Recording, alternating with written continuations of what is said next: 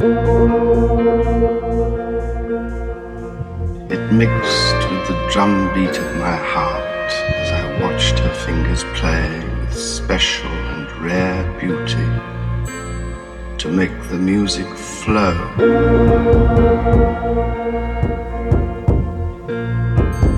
With the innocence of a child that cannot be held